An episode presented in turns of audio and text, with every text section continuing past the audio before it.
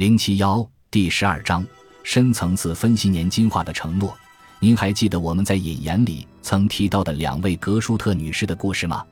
回顾一下，两位格舒特女士都是八十五岁，身体健康，但格舒特一在退休的时候将其养老资产的一部分年金化，而格舒特二没有。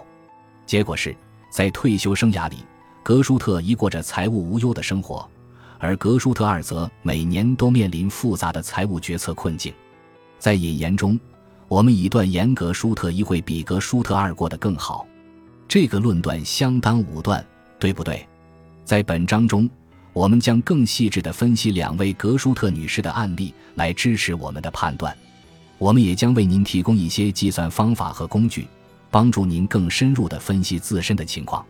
当我们遇到两位格舒特女士时，他们都是八十五岁，但是格舒特已在二十年前即六十五岁时就将其养老资产的一部分年金化了。格舒特已确信他将因之过得更好。让我们回顾一下他做出这个决定时的考虑。